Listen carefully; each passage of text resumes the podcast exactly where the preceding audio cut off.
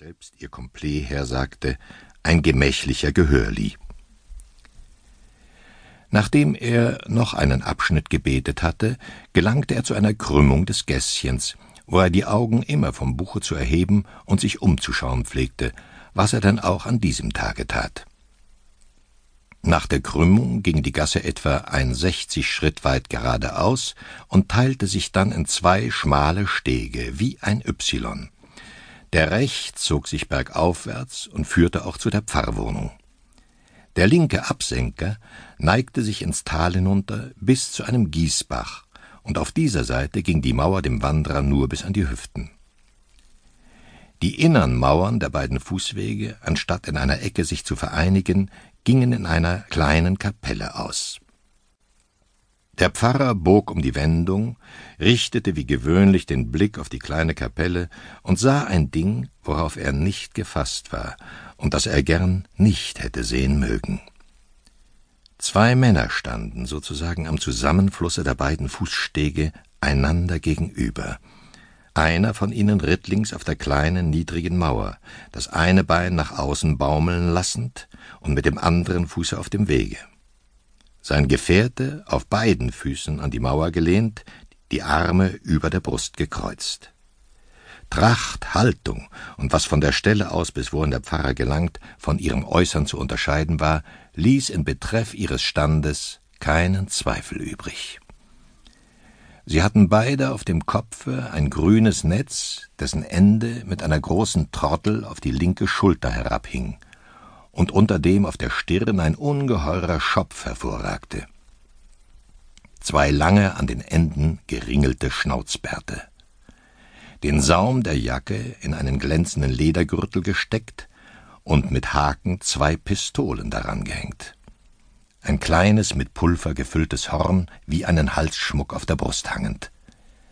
Auf der rechten Seite, in den weiten Pumphosen, eine Tasche, aus welcher der Griff eines grausamen Messers guckte, und zur Linken einen Haudegen mit durchbrochenem Handkorbe von blanken und glänzenden, zu einer Schiffer eingefügten Messingplättchen. Auf den ersten Anblick gaben sie sich für Individuen von der Gattung der Bravi zu erkennen. Diese jetzt ganz ausgegangene Menschenart stand damals in der Lombardei in der höchsten Blüte und war schon sehr alt. Hätte einer von ihnen keine Vorstellung, so werden einige urkundliche Angaben über ihre Haupteigenschaften, über die Kräfte, die man aufbot, sie zu vertilgen, und über ihre zähe, üppige Lebenskraft hinreichen, eine zu geben. Unterm 8. April des Jahres 1583 erklärt seine Exzellenz der gnädige Herr Carlos von Aragon, Fürst von Castelvetrano, Herzog von Terranova, Markgraf von Avola, Graf von Borgetto, Großadmiral und Großkonnetabel von Sizilien, Statthalter von Mailand und Generalkapitän seiner katholischen Majestät in Italien, von dem unerträglichen Elende, worin diese Stadt Mailand wegen der Bravi und der Vagabunden gelebt hat und lebt, völlig unterrichtet.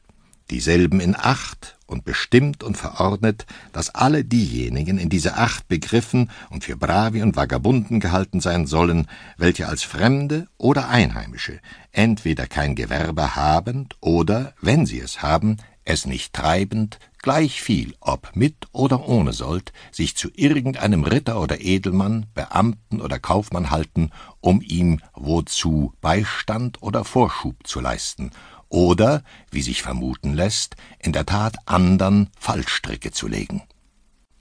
Allen diesen gebietet er, binnen sechs Tagen und im Übertretungsfalle bei Galeerenstrafe das Land zu räumen und gesteht allen Gerichtspersonen die unbeschränkteste Machtvollkommenheit zu, diesen Befehl in Ausübung zu bringen. Was aber jenes verderbliche Geschlecht der Bravi betrifft, so ist so viel gewiss, dass dasselbe fortfuhr bis zum 22. September des Jahres 1612 zu keimen. An diesem Tage war seine Exzellenz der gnädige Herr Don Giovanni von Mendoza, Markgraf von Hinojosa, Statthalter, Hofmann usw., ernstlich darauf bedacht, es zu vernichten, der an Pandolfo und Marco Tullio Malatesti, die königlichen Hofbuchdrucker, die gewöhnliche Verordnung absendete, auf dass sie sie zur Austilgung der Bravi in Druck gehen ließen